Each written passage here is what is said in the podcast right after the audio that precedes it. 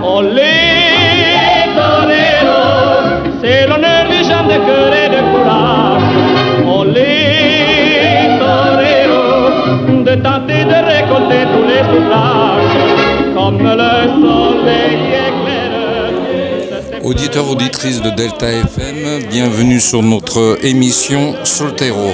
Aujourd'hui, euh, c'est la 260e émission. Et oui, ça fait un bail déjà, hein, 260 émissions à une par mois, il suffit de calculer. On vous laissera le faire.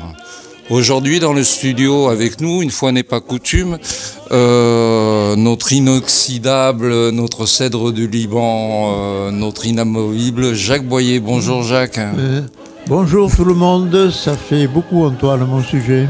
Oh non, pas tant que ça. Hein. merci Pas tant que ça, merci c'est- de ta confiance. Avec nous aussi, à ma droite, euh, même s'il n'y a pas de caméra, René Bernandier, euh, euh, qui vient comme d'habitude toujours en voisin, mais Bonjour toujours à tout présent. Et notre invité du jour, en fait nous en avons deux, mais nous allons commencer par notre euh, invité taurin, on va dire, monsieur Renaud Venuessa, qui est un éleveur de taureaux camarguais et qui va nous préciser beaucoup de choses euh, sur euh, la manière d'élever les taureaux, le pourquoi, le comment, et surtout que nous sommes euh, ce samedi en époque de manifestation, en époque de pré-révolution peut-être même, puisque de ce jour euh, 11 février, il y a une grande manifestation à Montpellier, mais nous allons y revenir plus longuement dans cette émission. Donc pour parler de ce sujet un peu délicat, nous avons avec nous euh, Tom, Tom qui d'habitude est de l'autre côté de la vitre puisqu'il est technicien à Delta FM et qui s'est proposé pour faire le candide euh, aujourd'hui sur le sujet justement des cultures taurines. Alors donc ce 11 février, à Montpellier, à 11h va se dérouler une manifestation. Cette manifestation, euh, elle a lieu, elle a lieu à la suite d'une d'une chronique qui a été publiée dans Le Monde début janvier. Cette chronique, euh, chronique qui a été signée par euh, des élus euh, essentiellement Europe Écologie Les Verts et des partis animalistes se proposait de réformer la bovine. À la suite de quoi, il y a eu une levée de bouclier euh, assez générale dans les régions de la part des élus de la métropole montpelliéraine, puisque euh, dans ce comité signataire euh, de cette fameuse chronique, il y avait plusieurs, élus de la métropole montpelliéraine. Donc un comité s'est créé et a décidé de faire une grande manifestation euh, ce samedi 11, donc à partir de 11h à Montpellier. Voilà. Tout à fait. Euh, dans ce comité, euh, et très proche de ce comité, donc euh, Renaud a, pa- a participé, surtout pour la partie logistique Équestre. équestre. Alors, la première question que je voulais vous poser, c'est comment une chronique, finalement, euh, est-ce qu'elle est si importante que ça, néanmoins signée euh, dans un média national euh, Pourquoi cette chronique qui aurait presque pu passer inaperçue a généré autant de, de contestations et a généré cette grande manifestation euh, montpelliéraine?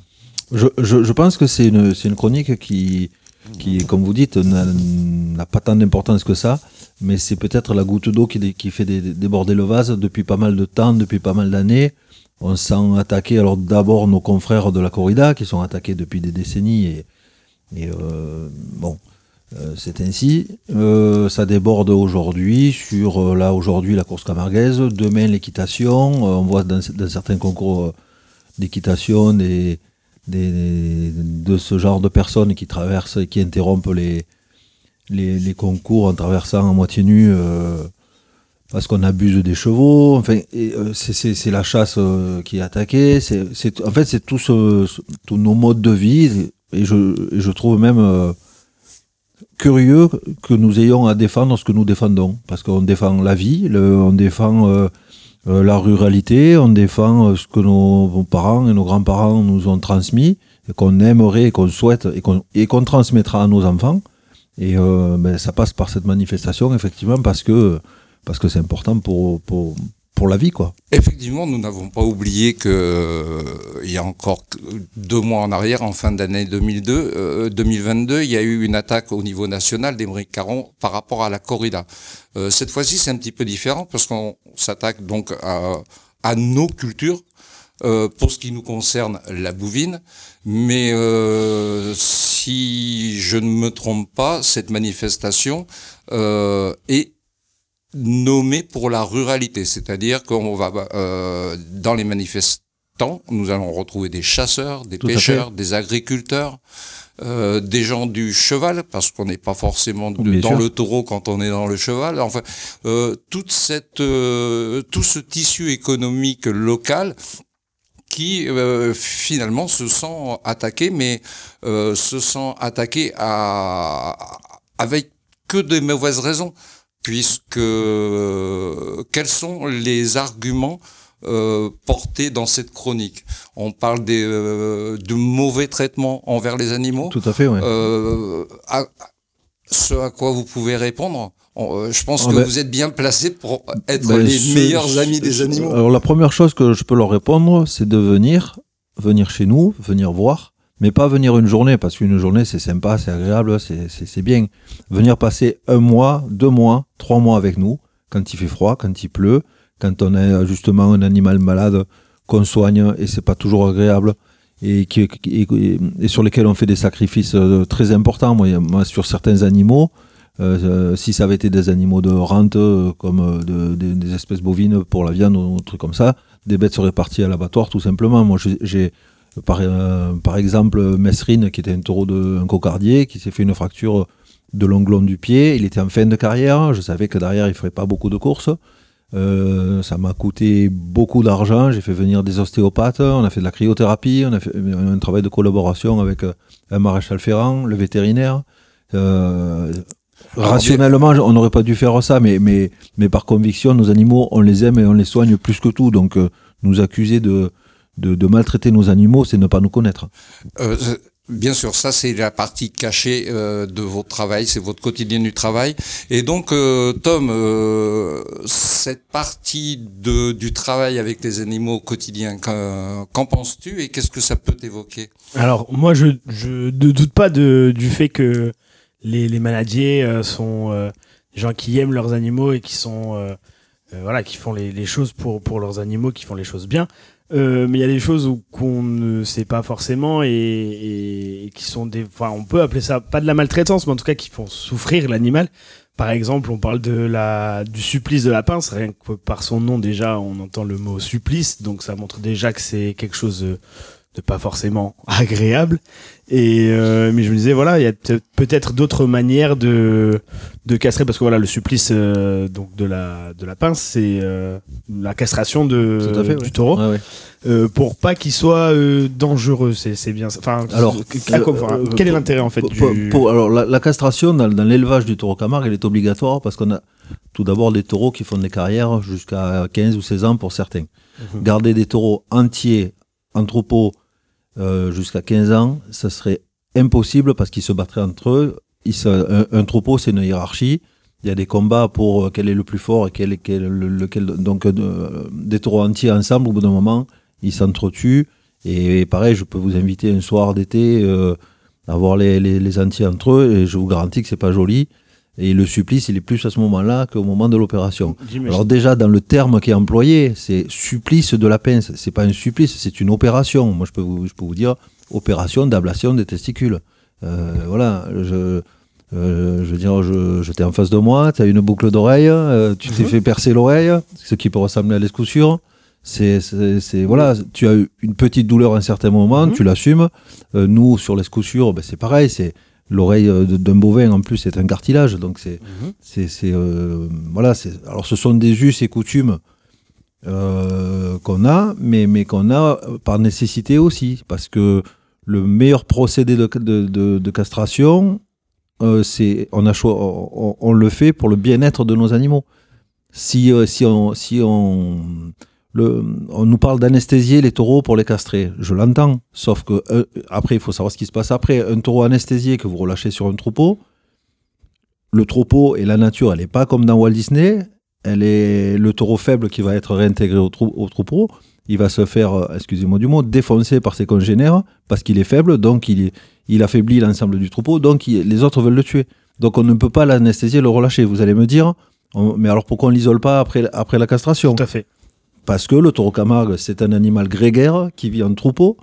Et le pire, des, le, pire pour lui, c'est justement de l'isoler et de et de et de, de, pas le mettre avec ses congénères. Donc nous, on a adapté nos, nos protocoles de castration du mieux possible pour, pour, pour qu'ils soient bien. Euh, Croyez-moi, euh, euh, moi, mes animaux, il y, y a eu des périodes de ma vie où moi, je mangeais peut-être moins bien que, que mes animaux parce que, parce que voilà, on a choisi de, de les élever, de les aimer et, et ces sacrifices-là, ils sont, euh, ils sont euh, voulus, volontaires, assumés, mais toujours dans le bon sens pour nos animaux. Et donc, euh, il y a, entre guillemets, au niveau de l'évolution par rapport à, bah, voilà, au- à la castration et à tout ce qui peut être anesthésie et compagnie, on peut pas faire mieux.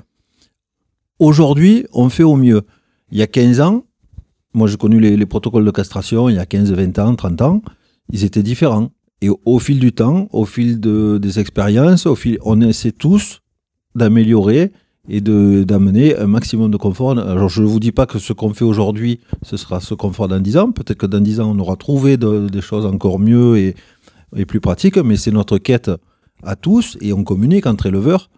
Euh, tiens, moi je fais ça, ah ouais, ça, marchait bien. euh, on communique justement pour, pour améliorer. Et les protocoles de castration, on n'a pas attendu nos chers euh, amis écolos. Alors, ça, ça me fait un peu mal au ventre de les appeler des écolos parce que moi je suis écolo. Je vis dans la nature par et pour la nature. Pouvez-vous nous rappeler brièvement euh, la surface consacrée en théorie à une bête euh, dans vos élevages? Grosso modo, on est autour d'un hectare par bête. euh, On est loin de l'élevage. On est loin, très très loin de l'élevage euh, intensif. Et, euh, et surtout, des, des- voilà, des, euh, tout à l'heure, enfin, euh, en off tout à l'heure, euh, vous me posiez la question de savoir combien j'avais d'animaux, est-ce que je pouvais pas en avoir plus ou non, moi, voilà, moi j'ai un potentiel pour élever tant d'animaux, j'en veux pas plus, je veux qu'ils soient bien, voilà. Et Potentiel qui est aujourd'hui de. aujourd'hui, j'ai 180 bovins et 70 chevaux. Euh, voilà, bon, ben, j'essaie d'acheter des terres euh, régulièrement pour, pour pérenniser, pour, euh, pour, euh, pour stabiliser et pour améliorer le bien-être de mes animaux. Enfin, depuis que j'ai créé mon élevage, je ne me suis jamais sorti un salaire. euh, j'ai- toujours tout ce que j'ai gagné, je, le- réinvestis sur l'élevage pour le- le- le- les meilleures structures, les meilleures prairies. euh, voilà. Et donc je, redis, ça me fait mal au ventre que ces gens s'appellent écolos parce qu'écolo, les écolos, c'est nous. On vit tous les jours avec nos animaux et dans la nature. Alors, pour le coup, c'est quelque chose que j'ai vu. oui, le, ça c'est un avantage. C'est vrai que c'est dommage que les écolos ne, ne soutiennent pas, en tout cas, euh, le côté élevage de, de taureaux, parce que c'est vrai que c'est, enfin, comme on dit, un hectare par taureau, c'est quand même euh, quelque chose de, de Bah, assez conséquent. ouais, ouais, ouais, voilà. ouais. Et euh, ça permet de préserver aussi euh, bah, le, le paysage camarguais et, euh, et ça permet aussi, euh, enfin, L'écosystème, l'écosystème, l'écosystème ambiant, les oiseaux, bien bien sûr. sûr, les oiseaux, enfin. euh, euh, Alors, et moi, puis j'imagine que les mais- Ouais, ouais. que les terres tournent, que vous, euh, bah, beaucoup de vos confrères aussi doivent faire de l'agriculture, de Oui, oui, choses, certains aussi, ouais. euh, Ah, oui. du foin, du riz, des choses. On Ah, est en oui. Camargue, oui, oui, tout à fait. Ah. Une diversité euh, de terrains. Euh, nous allons faire une première pause musicale et nous reprendrons euh, peut-être sur le côté économique aussi de, de la tauromachie dans, dans nos régions. Ok. À, à tout à l'heure.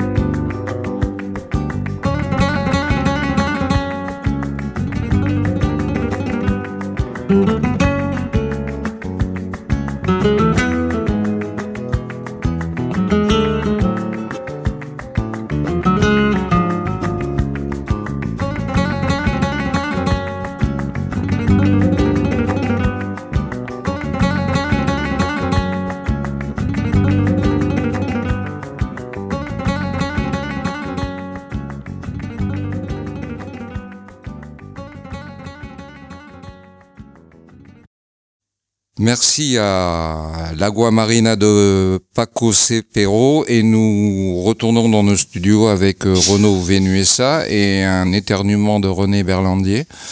Euh, bois, un, peu d'eau, bois un peu d'eau, René. Donc, euh, nous revenons à cette manifestation du 11 février.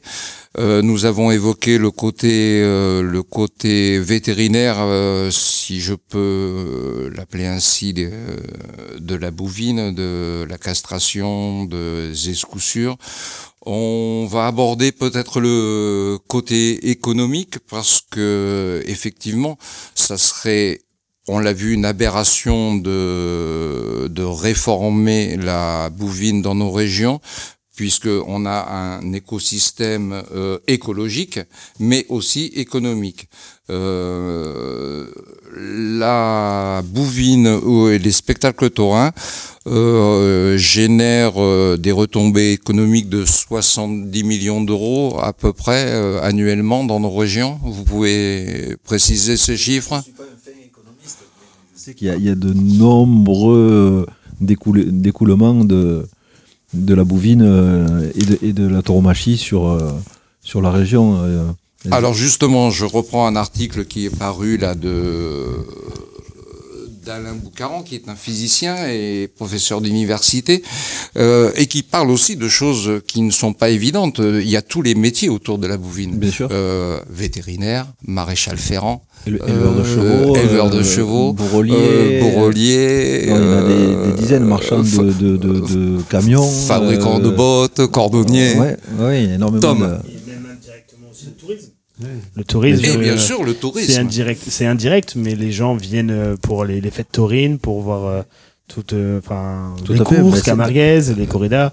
Il y a une certaine économie aussi autour de ça. Et... D'ailleurs, on a vu au- au-delà des corridas et au-delà des week-ends festifs qui sont générateurs pour euh, le village qui organise ou pour- pour la ville qui organise de, de retombées économiques. Mais au-delà de ça, euh, beaucoup de vos confrères éleveurs ont développé euh, en parallèle euh, sûr. un éco- une économie de visites, de à fait. connaissances aussi. Tout à fait. Est-ce que vous avez l'impression que beaucoup de gens non connaisseurs viennent voir et ressortent de ces visites euh, avec une meilleure compréhension de, de votre monde? Tout à fait. Il y a énormément d'amalgames qui sont faits quand, euh, quand les gens arrivent, mais avec euh, un petit peu d'explication, un peu de pé- pédagogie et, et en leur montrant euh, notre quotidien, ce qu'on est, ce qu'on fait et pourquoi on le fait. euh, ça laisse personne indifférent. Enfin, nous, euh, personnellement, on a des gîtes aussi au MAS, on reçoit des gens, on, leur fait toujours un petit tour de l'élevage euh, s'ils en ont envie. Et euh, voilà, ça, ça laisse pas anodin. C'est, c'est, un vrai marqueur de notre, de, nos régions. C'est, des choses fortes. Euh, enfin, c'est pas évident de, d'expliquer pourquoi il y a des arènes animes à Arles, euh, dans tous les villages de, du coin, euh, s'il n'y a pas de taureaux. Une question à notre candidat Tom. Euh, As-tu eu l'occasion de visiter une manade? Non, pas encore. Alors, il va falloir le Je faire. serais très ravi, oui. J'ai assisté à une course camarguaise, déjà, je suis. euh, Ouais, ouais, bien sûr, bien sûr. Course Surtout camarguaise, ici à euh, Aigues-Mortes, on est, dans ça. le berceau. C'est ça. Après, moi, ça fait pas très longtemps que je suis arrivé. Je suis arrivé en septembre dans, dans la région, donc euh, c'était pas forcément ma culture et euh, je connaissais pas forcément cet univers de, pas de la bovine, des taureaux euh, et des courses camarguaises. Et en tant que nouvel arrivant, est-ce que tout de suite, euh, ce qui se passait au niveau des cultures locales vous a interrogé ou c'est euh, des connaissances qui vous ont fait vous interroger ou et avoir ou pas l'envie d'en savoir plus? C'est plus des connaissances. On va dire que on sait que la Camargue c'est connu pour euh, voilà pour son riz, pour ses taureaux. Et euh, j'avais voilà déjà quelques connaissances. euh, j'avais déjà fait peut-être une feria euh, auparavant, mais j'avais après voilà, j'étais jamais vraiment venu sur place pour voir comment ça se déroulait et puis toute l'économie voilà qui a qui en découle aussi euh, avec les manades. Juste, voilà, tout simplement le mot manade c'était pas forcément un mot que j'avais Oui, dans mon dans, Dans- dans mon vocabulaire. vocabulaire. que j'ai découvert ici.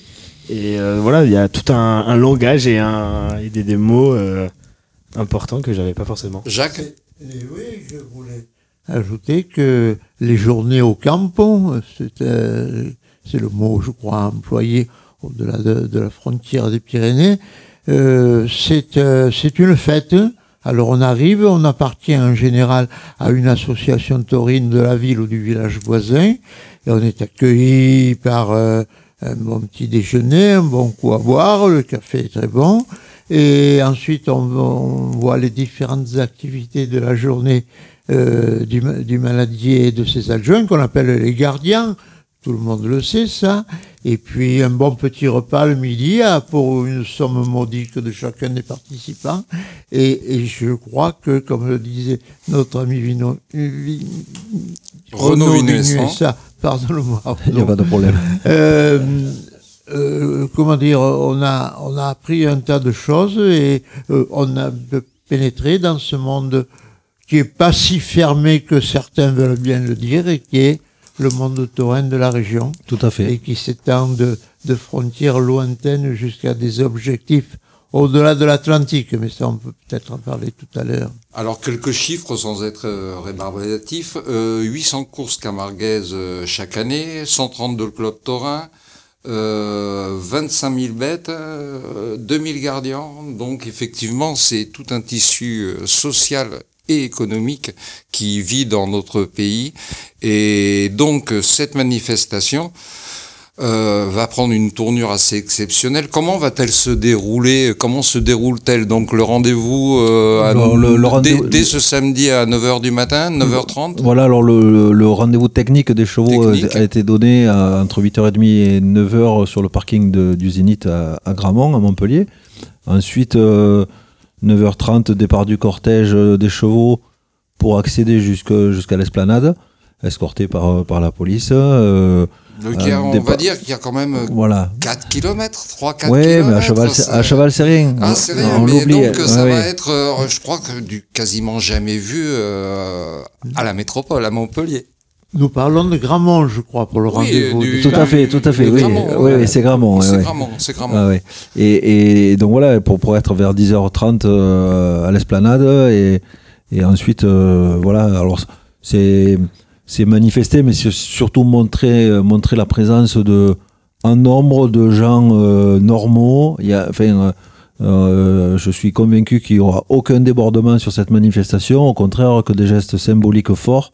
Et, et voilà, après mo- montrer que malgré l'image de barbare, de tout ce qu'on peut nous, nous, nous affubler comme, comme, comme, comme nom, on est des gens normaux, civilisés, porteurs d'une culture forte, d'une identité forte et qu'on a envie de partager, c'est tout. Vous comptez sur euh, combien de participants?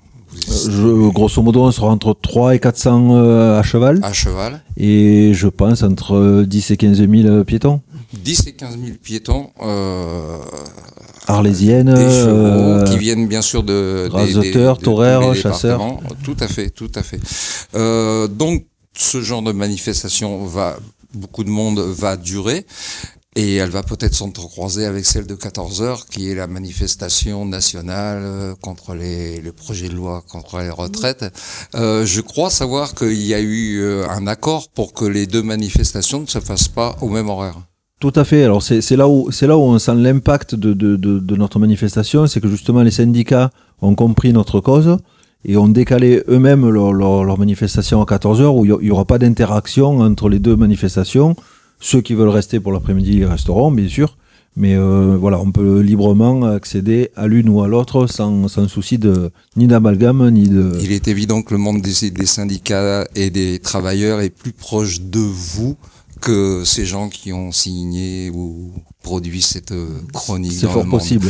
Au niveau, au niveau des idylles euh, locales, euh, je crois que le président de la métropole et maire de Montpellier, Michael Delafosse, sans se désolidariser euh, de ses élus, euh, écologie, Europe Écologie Les Verts et des partis animalistes signataires de cette tribune, a néanmoins euh, souhaité faire savoir qu'il était proche de cette ruralité que vous défendez. Tout à fait. Je, pense que c'est un des, gros points positifs de, de, de cet événement, c'est que ça a permis de, ça a obligé certains à se positionner, parce qu'il est facile dans ce genre de de, de, de, de- l'attitude de, de rester un peu masqué, de rester un petit peu dans le bois. Là, tout le monde est obligé de, de, de s'affirmer. On est pour, on est contre, on est rural, on l'est pas. Et voilà, ça permet de, ça a permis justement à certains de d'afficher leur, leur position. Et c'est très bien.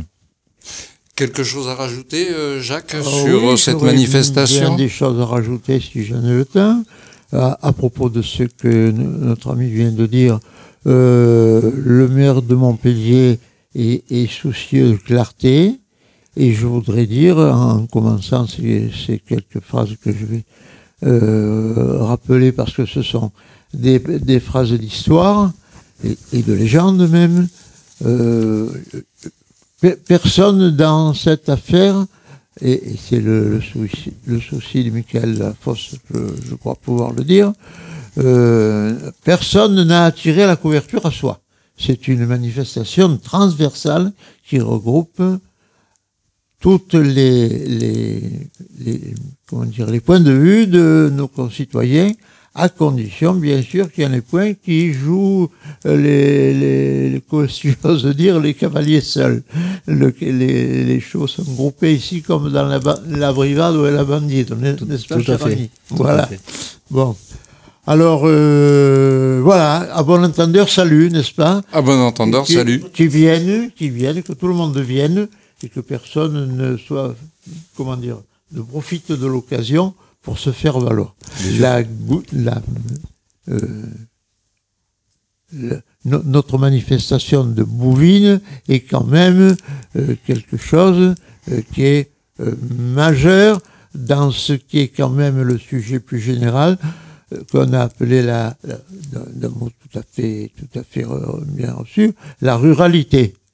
La ruralité comprend bien d'autres choses que euh, des, secteurs de l'opinion euh, feront feront valoir non pas pour, comme je disais tout à l'heure, pour tirer la couverture à soi, mais tout simplement pour avoir un tableau aussi complet que possible de, de l'avis, de ce qu'a été l'avis dans le passé euh, de, de notre pays, notre pays qui est en l'occurrence le sud de l'Europe. Et si on me euh, permet de dire quelques phrases là-dessus, euh, je pense que nous remontons là, comme je le disais tout à l'heure, à la nymphe euh, Europe. Elle s'appelait Europe, cette nymphe-là.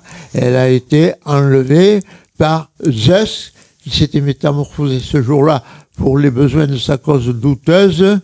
Euh, il s'était habillé, euh, il s'était habillé de blanc. Alors on me dira que la notion de religion dans cette mythologie grecque est quelquefois bien loin de, des différentes religions du monde, tant celle de l'Est de l'Europe que celle de l'Ouest, qui va d'ailleurs largement au-delà euh, de, de la, euh, du, du sud de l'Europe. Et, et que franchement, il n'y a pas, euh, comment dire, c'est quand même ce qu'on fait euh, dans- en toute neutralité.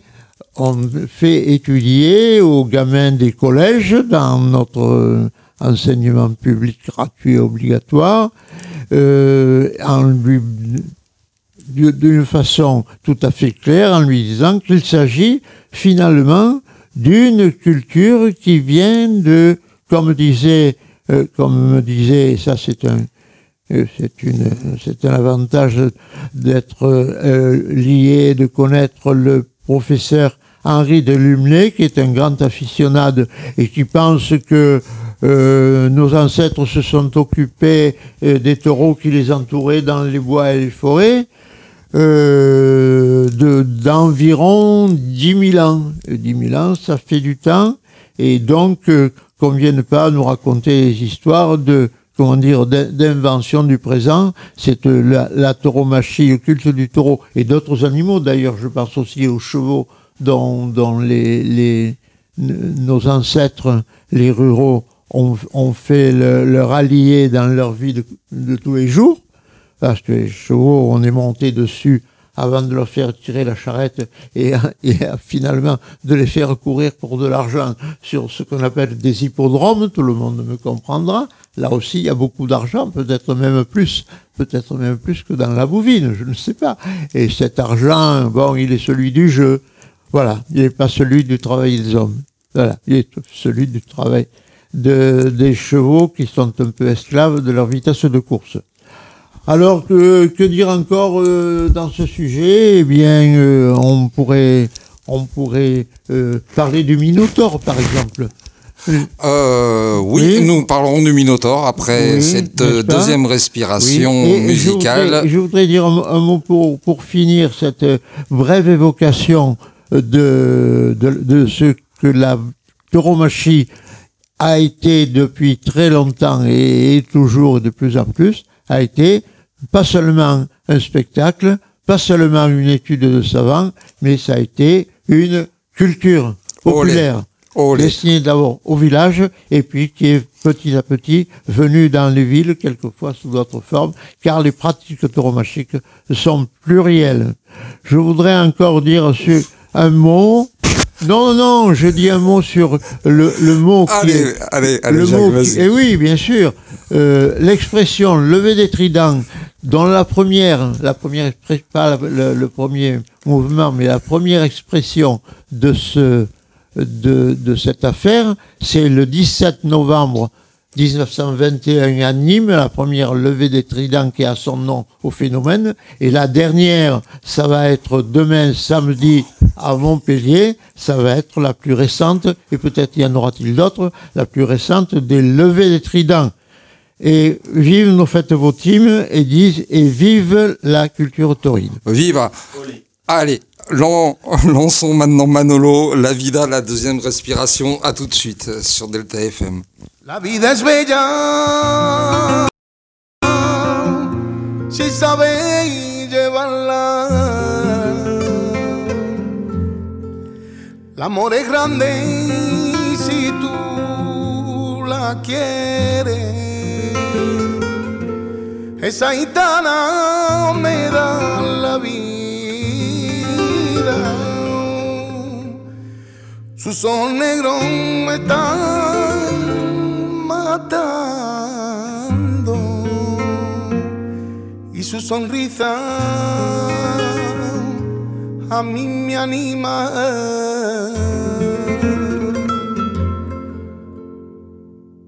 El tiempo pasa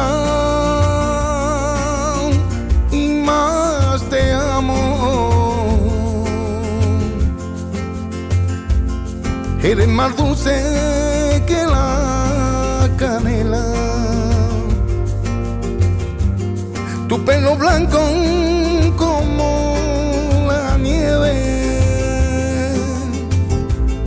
Es el invierno que quiero llevarme en ese frío. Voy a calentarme.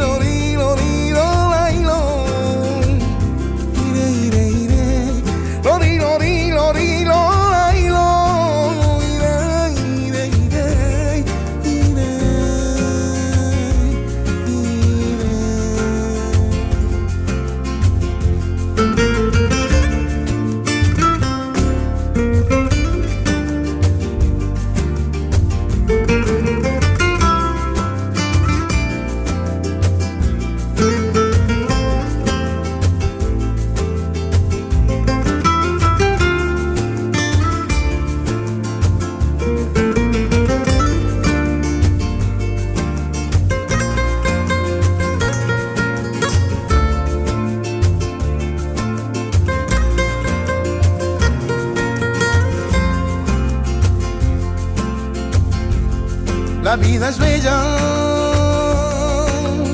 si sabéis llevarla. El amor es grande si tú la quieres. Esa gitana me da la vida. sonrisa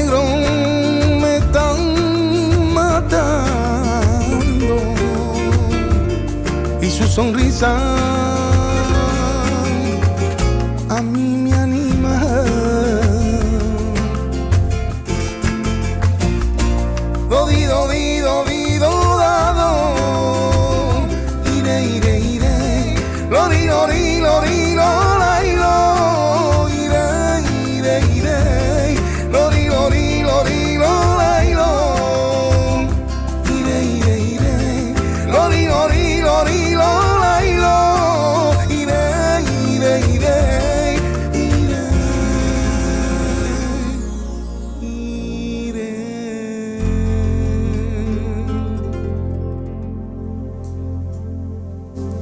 Très jolie chanson.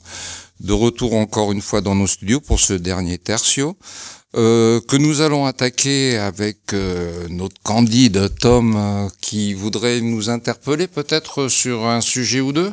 Oui, alors il y, avait quelques sujets sur lesquels je voulais, quel- quelques sujets que je voulais évoquer, ah, mais un sujet quand même assez important et qui fait bah, débat partout, euh, tout le temps, mais surtout en ce moment, c'est le, bah, le sujet de la corrida, la fameuse corrida qui euh, euh, qui fait débat bah, par rapport bah, avec euh, Emery Caron euh, qui veut interdire la corrida en France et euh, Alors qu'il a essayé d'interdire, mais finalement c'est tombé à l'eau, ça. heureusement. Et effectivement, le sujet n'est pas nouveau, il ne date pas de l'intervention d'Émeric Caron. Euh, il y a toujours depuis, euh, on va dire peut-être 10-15 années, mais peut-être plus, euh, devant des arènes, des gens qui viennent en famille, euh, avec des banderoles et des images euh, en général, pour dénoncer la corrida.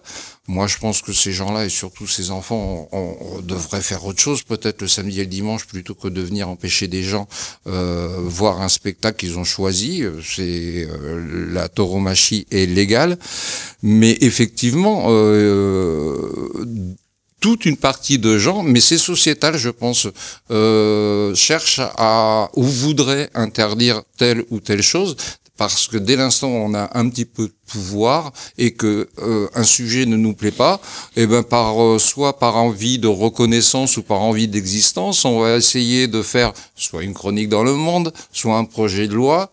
Et euh, alors effectivement, c'est dramatique pour nos cultures locales parce qu'à chaque fois, ce sont des des, des égratignures, mais euh, ces égratignures, à force de les reproduire, euh, euh, elles s'élargissent. Euh, néanmoins, néanmoins, on a pu voir en 2022 euh, un retour du public dans les corridas et avoir des entrées comparables à celles de l'avant Covid. Mhm. Alors, si, si je peux me permettre, euh, je, je pense que la corrida aussi, elle, elle est, elle est toujours présentée. Euh, j'ai- enfin, j'ai pas l'habitude de dire qu'on voit le film en commençant par la fin. C'est-à-dire, on montre un taureau en train de mourir avec une épée dans le dos. Effectivement. Donc tout le monde, bien sûr, les gens qui ne connaissent pas, ne peuvent être que contre. Ce Voilà. serait pas normal d'être d'être pour. Mais par contre, il y a- avant ça, il y, a, il y a la vie et la corrida, c'est la vie, c'est la vie du, du taureau au campo, c'est la vie des mères qui vont jusqu'à 17, 18, 20 ans pour faire des veaux. C'est c'est c'est c'est un tas de choses. Alors effectivement, il y a un procédé de vie et de fin de vie de, de, de vie qui est devant, mais, mais je- en fait, la, la, la corrida, elle souffre de sa sincérité. Il n'y a rien qui est caché, c'est là, c'est devant nous. Après, n'importe quel taureau d'élevage est abattu, et c'est comme ça. Et, La, la mort fait partie de et la, la vie. mort fait partie pour, de la vie, pour et, vous et il faut- rejoindre, il faut l'assumer. euh, pour vous rejoindre, Renaud Vinuesa, euh, il y a un très très bon livre de François Coupry qui s'appelle, si je me souviens bien, euh, Taureau de mort, qui en fait est un livre qui, dont l'auteur serait un taureau. euh, qui commence par je suis né Ouais, euh, et sûr. qui termine dans l'arène. Mais effectivement, comme vous venez de l'évoquer, on commence par la on naissance. commence par la fin. On Ouais. commence par la naissance et on va jusqu'à la fin. Euh, alors que effectivement, médiatiquement, euh, la, la corrida est réduite à cet acte de coup d'épée. il y a une part de, de méconnaissance en fait je pense avec la, la corrida après euh, le, le souci aussi c'est que enfin moi je me suis posé la question et je me suis dit la, la corrida qui est quand même aussi euh, on va dire vraiment dans les origines qui a des origines espagnoles euh, et pourtant l'Espagne a, a interdit la corrida c'est un pays qui a interdit la corrida alors que malgré tout c'est sa culture c'est euh, Alors, euh, l'Espagne a interdit, euh, c'est une fausse vérité. Euh, Ah. Certains gouvernements autonomes ont interdit aux mineurs. Aujourd'hui, rien n'empêcherait un organisateur de refaire une corrida à Barcelone, par exemple. C'est possible. Ce n'est pas interdit. Simplement, aucun organisateur ne prendra le risque économique de refaire une corrida à Barcelone aujourd'hui. Pourquoi? Euh, Parce que parce que euh, une partie du pouvoir catalan a pris acte que la tauromachie était madrilène, euh, donc madrilène, euh, voire euh, rapprochée à une certaine époque passée. euh, fasciste, hein, pour ne pas dire le mot, et donc en fait euh, interdisent, euh, veulent interdire ou sont contre la tauromachie. Euh, donc un organisateur aurait beaucoup de soucis aujourd'hui économiquement à aller contre ce courant. Ce courant qui est lui-même quelque part, on en a- euh, je vous en ai parlé tout à l'heure, on est sociétalement, on a du pouvoir, quelque chose nous plaît pas ou à une certaine représentation, euh, on va chercher à l'interdire. Euh, c'est assez contradictoire de, du- d'une certaine partie du gouvernement catalan. Néanmoins, la tauromachie, euh, on vient même aujourd'hui, il y a un chèque jeunesse en Espagne qui permet aux gamins euh, d'avoir un chèque pour faire des activités, euh, la euh, des activités culturelles. La tauromachie a été réintégrée dans ce panel d'activités culturelles qu'un gamin pourrait choisir à faire officiellement avec ce chèque euh, gouvernemental. C'est une petite victoire. C'est une petite victoire. Donc, euh, en fait, euh, il y a beaucoup de désinformation à ce niveau-là. Euh, on dit que la corrida est, est interdite en Espagne. Non, elle n'est pas interdite du tout, du tout, du tout. Mais on pourrait le croire dans le sens où on voit Oui, que voilà, les- l'arène de, de Barcelone est devenue un centre commercial. Exactement, c'est ça, un centre commercial. Et, euh, ouais. Voilà, toutes les, Il y a même le les musée du euh, rock à l'intérieur. Voilà. Et donc on pourrait on pourrait croire voilà que vu qu'il n'y a enfin on ne voit pas de corrida en, en Espagne, il n'y a pas de corrida en Espagne, on pourrait Si, croire si, que si, si, il y a euh, énormément de il y a- il y en a énormément, Ah oui, oui, oui. Ah, voilà, c'est- mon rôle de candide, je suis pas au alors, courant. euh, alors, bien sûr, et même en Catalogne, même en Catalogne, il y a encore des arènes qui organisent euh, des corridas, mais bien sûr, l'activité économique euh, liée à la corrida en Espagne est encore même plus importante que ce qui se passe en France. Euh, des arènes comme Madrid, comme Séville, comme Salamanque, toutes les capitales régionales ont leur village. Euh, beaucoup de villages organisent leurs fêtes votives autour d'une KPA ou autour d'une novillade. Il y a énormément de spectacles taurins euh, en Espagne. Les taureaux, de- les taureaux dans la rue. Les c'est- taureaux dans la rue, euh, c'est Ouais, un côté que l'on connaît moins, mais Ouais, mais qui aussi qui est fort, ouais. économiquement est très très fort en Espagne. Tout à fait. On lâche des qui taureaux dans les rues. s'apparente aux abrivades et aux Qui s'apparente aux abrivades et aux bandidos, oui, oui. Euh, sauf que c'est avec des taureaux dans les rues, avec des coureurs à pied. Il y a moins le côté euh, équitation. OK. D'accord, donc c'est un ça Plus ressemblerait plus Lanciero mais- de Pamplune, en fait. OK. Ah non, les, les anneaux sur les cornes.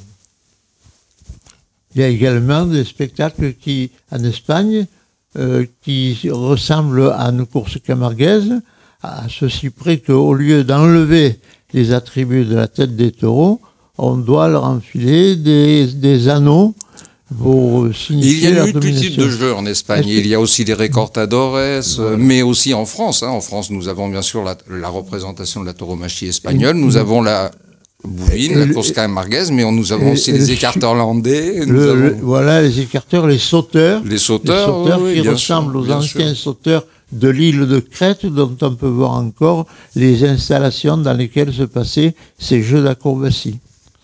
Tout à fait. Donc, euh, Tom, euh, comme vous pouvez le voir, euh, Je découvre, j'apprends l'économie et la corrida sont encore très très bien euh, présents et vivants. Tout de fait. toute façon, on peut, on peut le voir nous aussi quand on reçoit du touriste chez nous, dans nos manades, ou ne serait-ce que le taureau piscine au Gros du Roi. La confrontation au, au taureau, elle est viscérale. Elle est à un moment donné, affronter un taureau, euh, dominer la peur naturelle qu'on a sur le taureau, c'est viscéral. C'est des choses que quelqu'un de Lille a au fond de lui, très loin, mais, qui, mais, mais voilà, c'est des choses qui sont, qui sont internes à l'homme, à l'humain, à la, à la préhistoire. au- euh, et, et donc c'est- quand même euh, juste une question de culture, de là où on est né, comment on est né, mais, euh, mais c'est quelque chose qu'on a bien en sûr, et la tauromachie aussi espagnole est une évolution euh, de la tauromachie des nobles à cheval. euh, et pour en arriver, tout est évolution. Tout à fait. Tom, Parfait. Ah, moi j'avais juste une autre question, mais ça n'a rien à voir. Allons-y. Eh bien, euh, j'en profite hein, tant que je suis ici, autant euh, poser toutes les questions que j'ai en tête. Euh, est-ce que c'est vrai ou est-ce que c'est faux que le rouge excite le, le taureau? Est-ce que la couleur rouge a une incidence sur euh, euh, l'excitation du taureau ou c'est quelque chose de totalement euh, euh, farfelu? Euh, René, c'est complètement farfelu. Absolument. Ok. Tu peux étayer? On peut euh, tout à fait tourner avec une cape ou une moulette blanche. Euh, et alors d'aujourd'hui, d'ailleurs, beaucoup de toreros ont des capotes, la, ca- la cape donc, avec des couleurs complètement euh, euh, à, à l'encontre de ce qui se fait.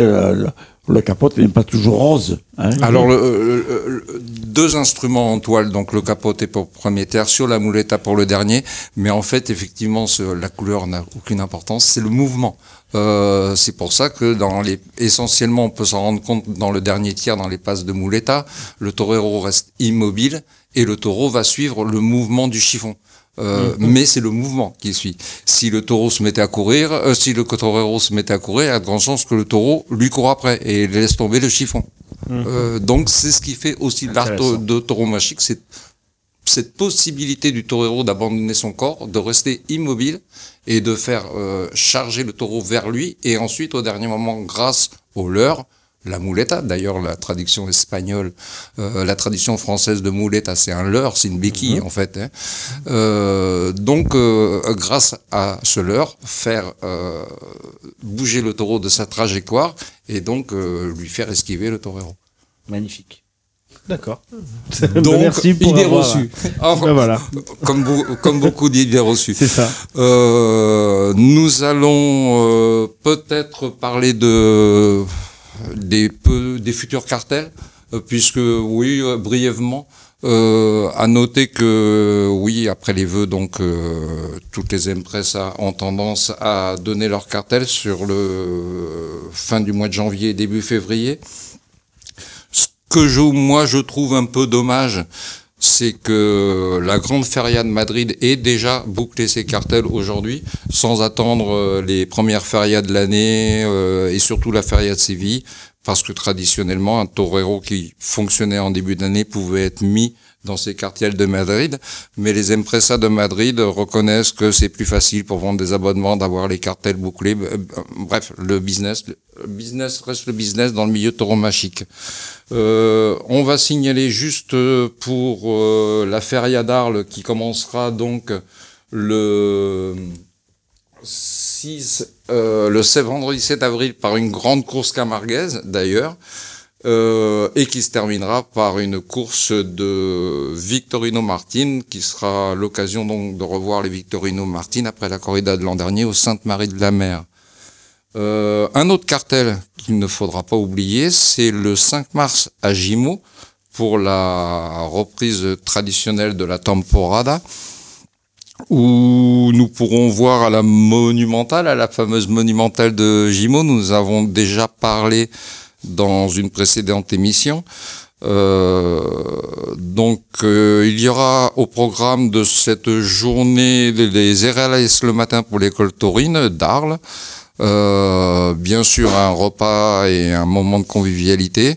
Et l'après-midi, il y aura un cartel qui n'est pas encore définitif, mais on parle de Cristobal Reyes et de Castellani, plus euh, euh, de Matador, euh, de féminines, pour un festival qui pourrait s'appeler le Festival de, la parité.